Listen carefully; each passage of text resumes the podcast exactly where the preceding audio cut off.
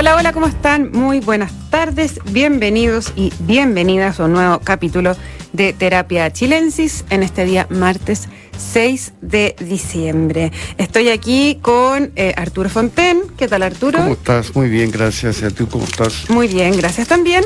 Y como todos los martes, está con nosotros Noan Titelman. Noan, bienvenido aquí al estudio. Hola, ¿qué tal? Un gusto estar acá. ¿Estás bien? Cada día mejor, como decía mi abuelo. Qué, qué bueno. O sea, no como decía Michelle. Bachelet, cada día puede ser peor. No, Cada puede ser, puede ser peor. sí. Qué bueno, qué bueno.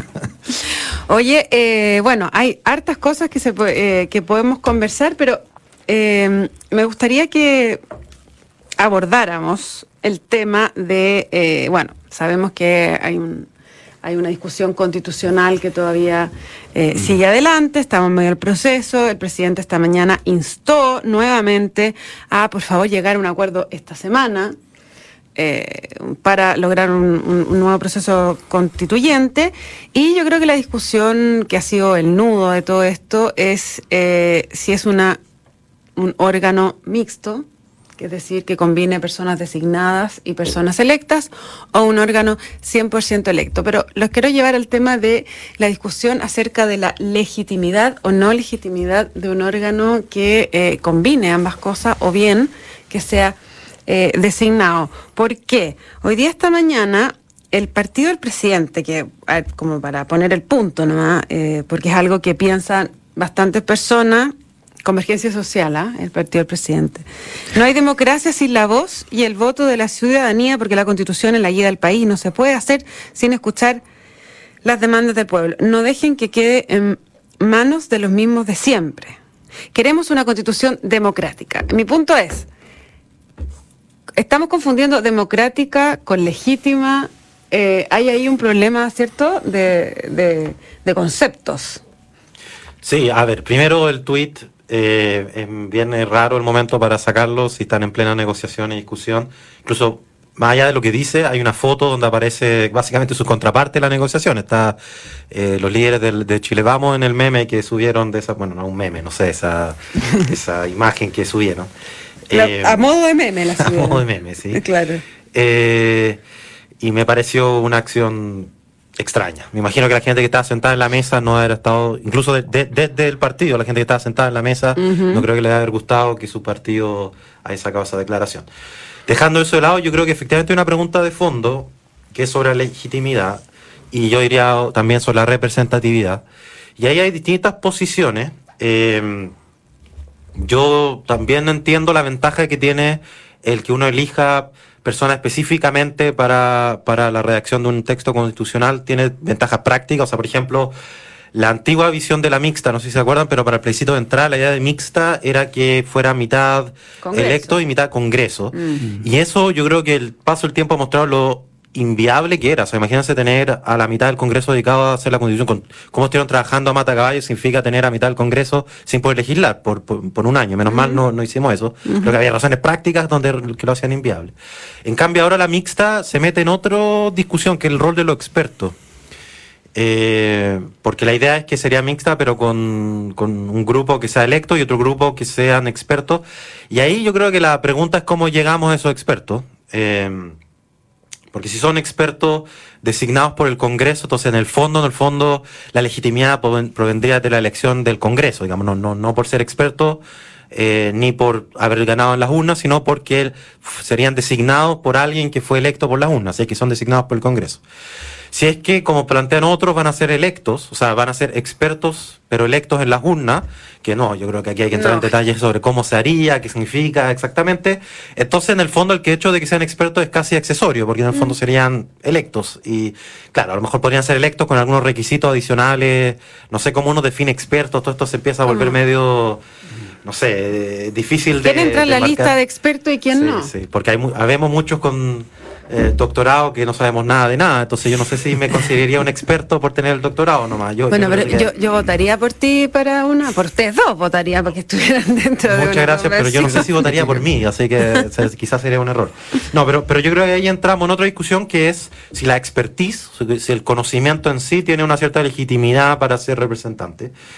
Eh, Y yo diría que la respuesta es que no tiene una legitimidad intrínseca la expertise, y de hecho por eso, porque si realmente creyeran que lo que necesitaban expertos, yo creo que nadie está pensando que la, la, la, la, la, comisión mixta van a llegar expertos por alta dirección pública, digamos, ¿no? O sea, todos entienden que va a haber algún proceso, proceso por el que estos expertos lleguen a tener legitimidad, ya sea por designación del Congreso o por votación de las urnas. O sea, yo diría que la respuesta es que por ser expertos no hay legitimidad intrínseca en espacio de representación.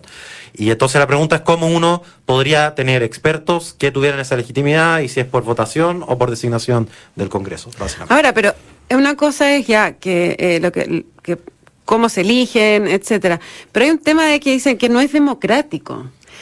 Pero yo entiendo que la potestad hoy día constitucional está en el Congreso, ¿no? Sí, sí, que yo pienso que... Y si el Congreso elige... Sí. Es democrático. Bueno, es, es, jurídico, digamos, es democrático en el sentido jurídico y en ese sentido es legítimo. O sea, desde el punto de vista jurídico también sería completamente permisible que el Congreso hiciera la constitución entera de nuevo ahí. Claro y podría incluso ni siquiera plebiscitarla. O sea, Ricardo Lago hizo una reforma importantísima, podría haber hecho una constitución nueva entera y no la plebiscitó. O sea, desde el punto de vista estrictamente jurídico, eso es posible. Pero la pregunta es política. La pregunta es si eso va a tener legitimidad en el sentido político, si el Congreso tiene esa legitimidad. Y entonces vienen estas fórmulas eh, viene la idea de la convención, entonces, o sea, de que sean elegidos. Pero por otra parte, ¿qué es lo que está en el fondo, me parece a mí, de esto? Eh, bueno, y, en ese sentido, claro, también tiene, tiene derecho, por así decir, el Congreso a designar una parte. Pero estamos hablando de, legitimidad en términos de aceptación popular. Política, claro. yo creo que eso es legitimidad. No punto de vista jurídico. Claro, es que yo creo que es importante hacer esa distinción, porque cuando se empieza a decir que la fórmula a uno puede gustarle o no, ¿ah?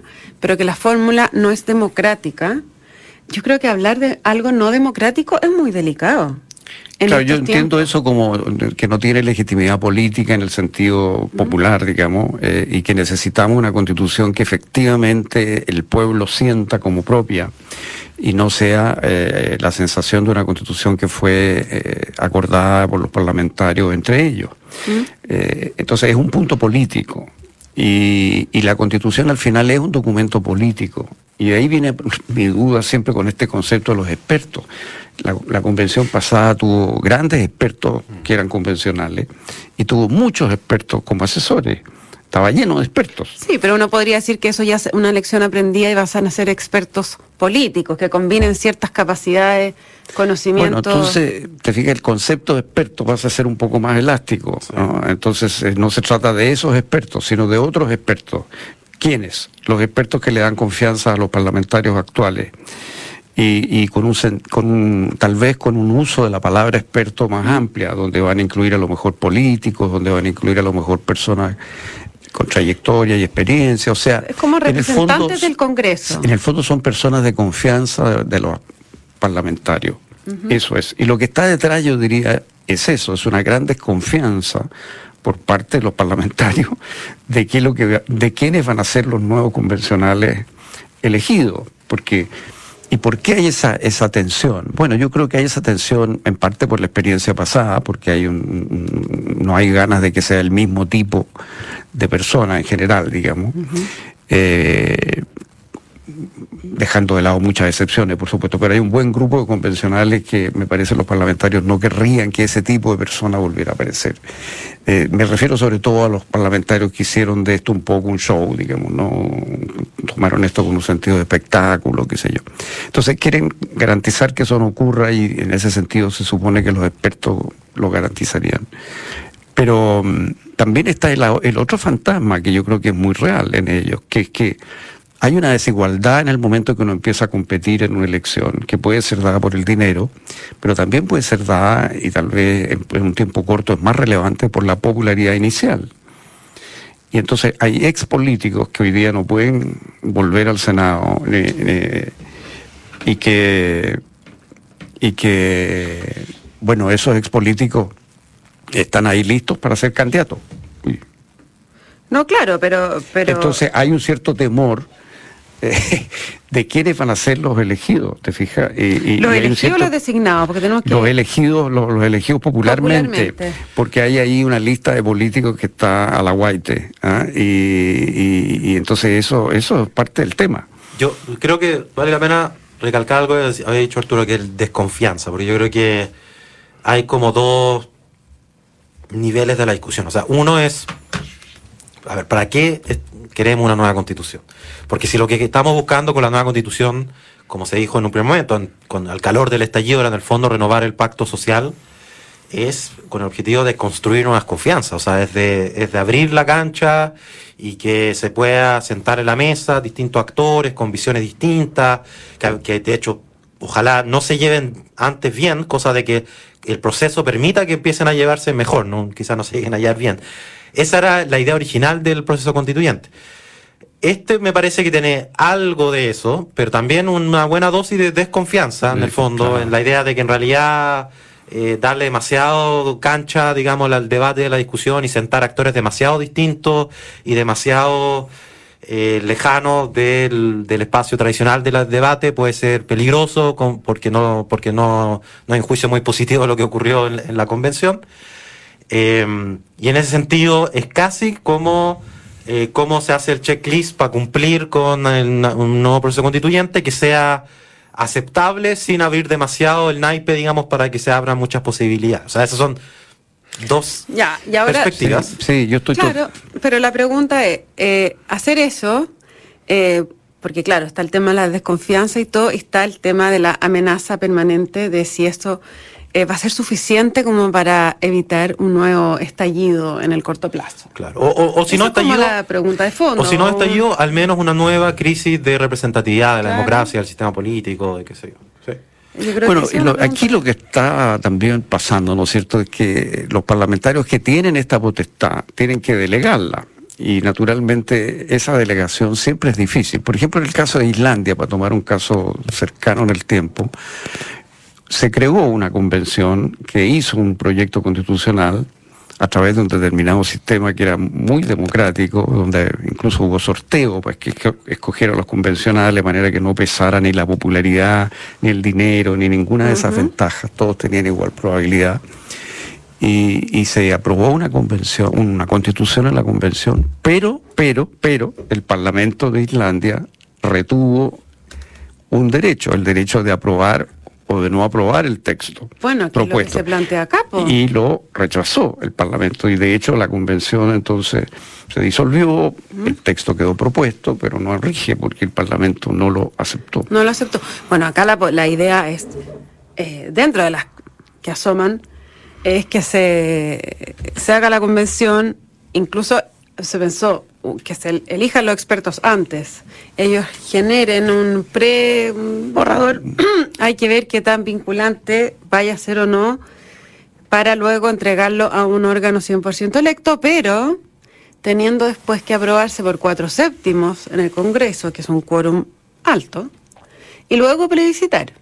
O sea, tiene... Sí, pero barreras. O sea, si, uno pusiera ese nivel, esa... A ver, primero, imaginemos qué pasa si pasara lo que pasara en Islandia, el choque de legitimidad, o sea, estaríamos peor de lo que estamos ahora. Me, parece que es poner en riesgo, o sea, es, crearse un riesgo, eh, que, que, que, haya choque entre dos poderes con legitimidad, digamos. Eh, me parece mala idea. Y además eh, ¿para qué entonces? O sea, si uno va a tener a otra gente discutiendo un montón de rato y al final en el fondo, fondo, el Congreso va a definirlo todo, entonces ahorrémonos el, intermediario, digamos, es como realmente me cuesta entender el argumento de una posición así. Yo me, imagino como parte de la negociación de llegar con el tejo pasado, porque si no, en verdad no, o sea, ¿para qué vamos a perder el tiempo seis meses con gente discutiendo si al final el Congreso va a definir todo?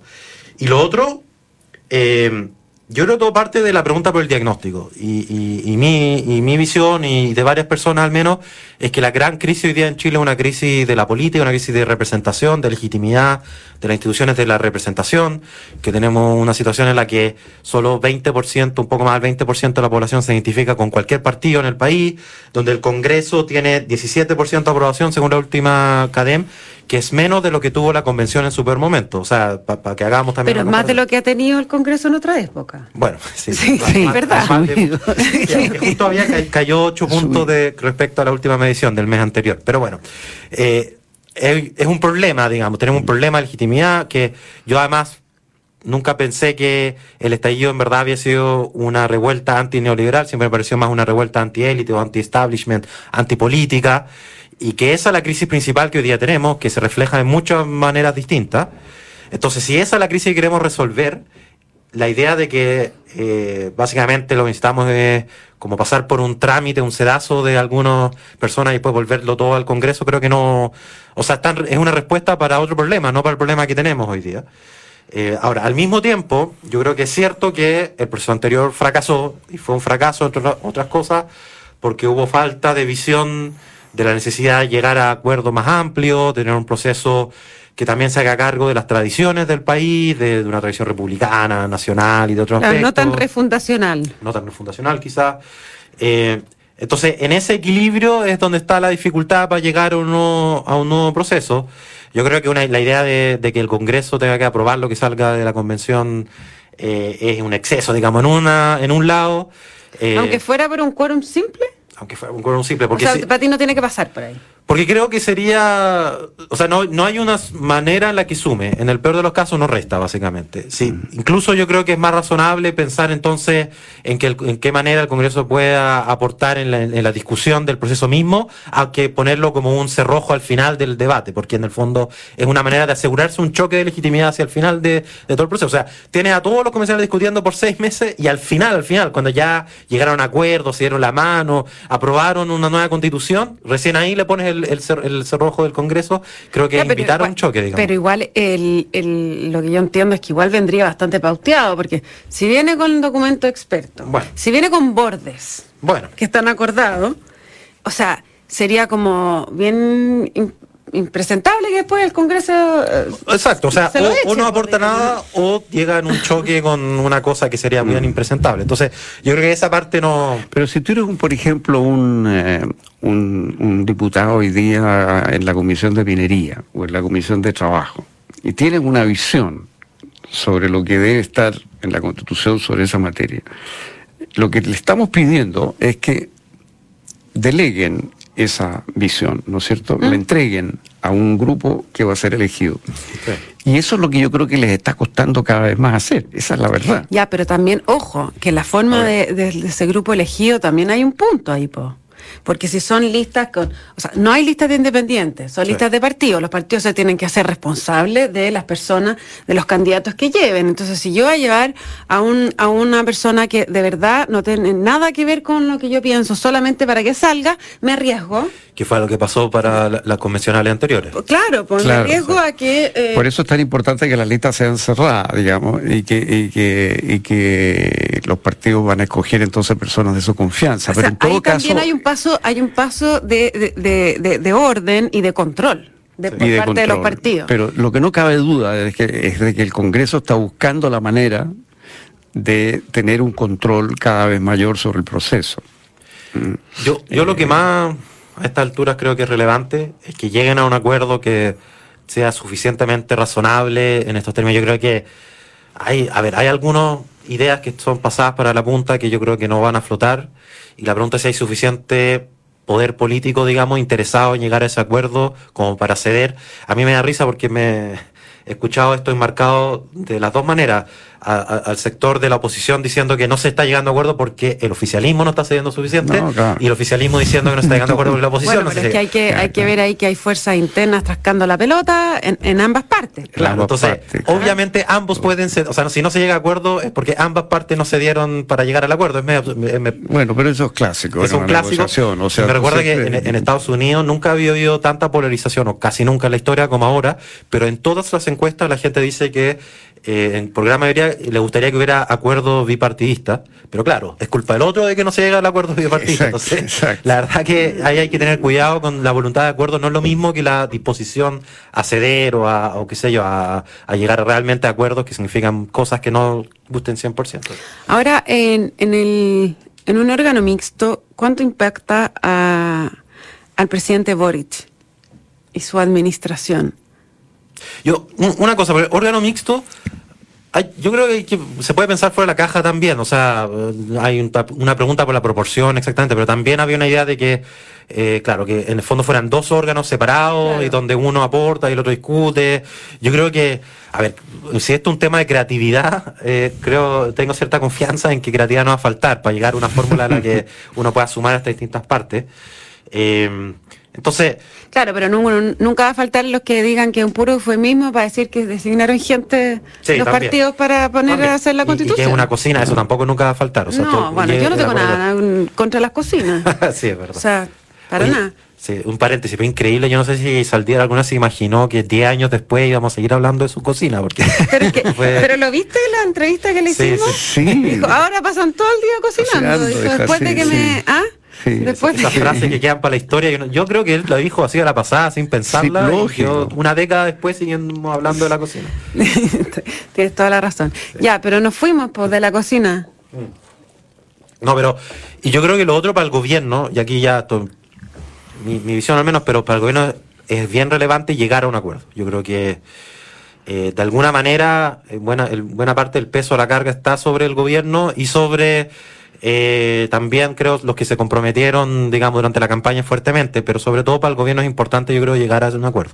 Pero eso por una razón más bien política. Política, totalmente, sí, sí, sí. Porque eh, estamos, el gobierno ha propuesto una reforma previsional que cambia básicamente el sistema y es compatible con la constitución actual y, y lo mismo con la, no sé, reforma tributaria, o sea, los grandes proyectos que el gobierno quiere llevar a cabo como política pública, en rigor no necesitan reforma constitucional, lo mismo el tema seguridad, el tema inflación, los temas que más preocupan hoy día a la población están como en otra área.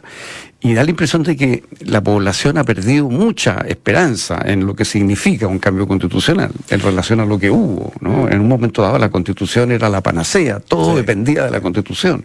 Eh, hoy día eso en ese sentido, la última CADEM, lo que aparecía como lo que más la gente cree que pueda resolverse por el proceso constituyente era el sistema político. Claro. Que me pareció interesante y cierto. Yo, yo, yo, yo habría dicho lo mismo, que yo creo que lo que más puede salir... Eh, fortalecido, digamos, del proceso constituyente el sistema político. Yo creo que a esta altura hay un cierto consenso, que hay exceso, de fragmentación, que hay que rediscutir el sistema electoral, y eso va a facilitar mucho, y esto, ya aquí voy a poner una dosis de optimismo, porque quizás hemos estado muy pesimistas en la discusión, pero puede generar un ambiente, si se hace bien el proceso constituyente, que no ocurrió con el proceso constituyente anterior, pero un ambiente más proclive a llegar a acuerdo en otros temas. Entonces, si bien no están de la, no vienen de la mano con la reforma tributaria o la reforma de, de, previsional o de salud, yo creo que si tenemos un, un, ambiente en la convención, o como se llama, que la llamar cabildo, no sé el nombre que le pongan a la cosa, eh, yo creo que eso puede contagiar de un ambiente más proclive a las conversaciones de diálogo otras discusiones. Y si no se logra al revés, puede contagiar de,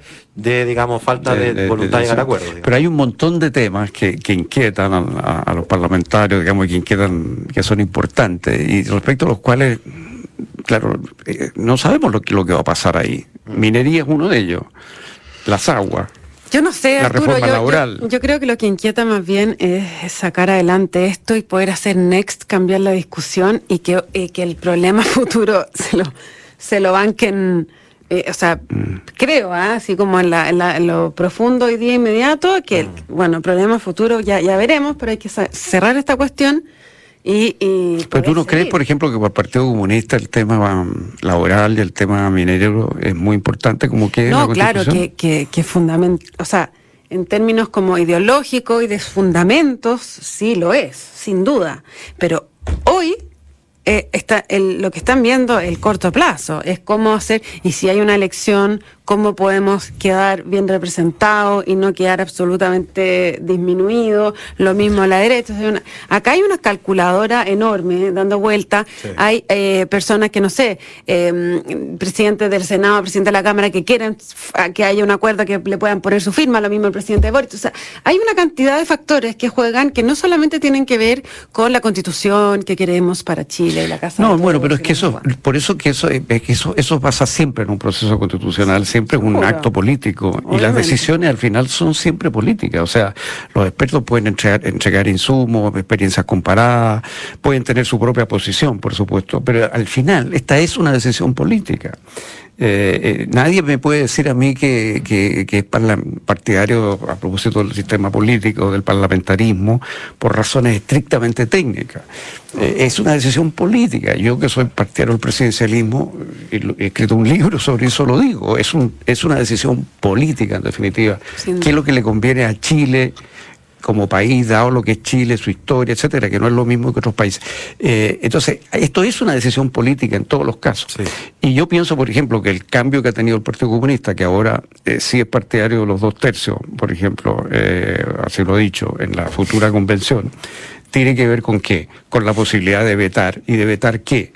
Normas que a ellos les interesan y que tienen mucho que ver con los temas que acabo de mencionar, minería, agua, y reforma laboral, todo el tema laboral, digamos, mm. el derecho al trabajo, porque en esa materia el, el texto rechazado tenía una cantidad de conceptos eh, que son muy caros a los comunistas y que, y que van a defender, obviamente, en la, en la nueva convención. Pero, lo que yo me sumo a la José es que es un proceso constituyente con poca épica. No, no, es, mm, como el anterior, que venía así a, a, cambiarlo todo. Parece ser más bien acotado. Es un trámite. cerrado, claro. Y, y, yo creo que hay algunos puntos importantes, el sistema político y un par de más, pero efectivamente no se ve como el camino por el que se va a hacer grandes transformaciones. A, o sea, eh, uno ya no, no, conoce mucha gente a su alrededor que le interesaría ser constituyente.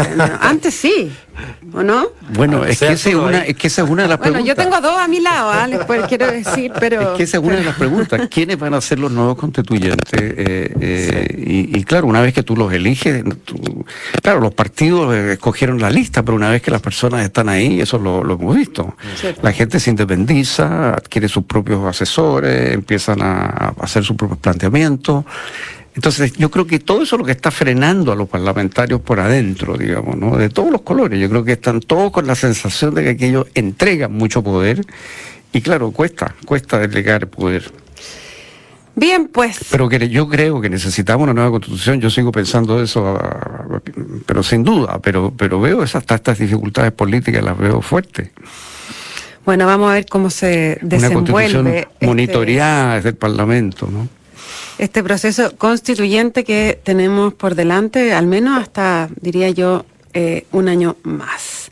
Noam Titelman, muchísimas gracias por haber venido este día martes de Terapia Chilensis y Arturo Fonten, como siempre también un placer esta conversación. Les cuento que la transformación digital de tu negocio nunca estuvo en mejores manos. En Sonda trabajan para que disfrutes tu vida innovando y desarrollando soluciones tecnológicas que mejoran y agilizan tus operaciones. Conócelos hoy. Sonda Make It Easy. No se vayan de Radio Duna, porque a continuación información privilegiada al cierre y luego sintonía crónica Epitafios junto a Bárbara Espejo y Rodrigo Santa María. Muchachos, muchas gracias de nuevo. Nos encontramos mañana a las 8 aquí con más Terapia Chilensis. Que estén bien. Muy buenas noches. Buenas noches.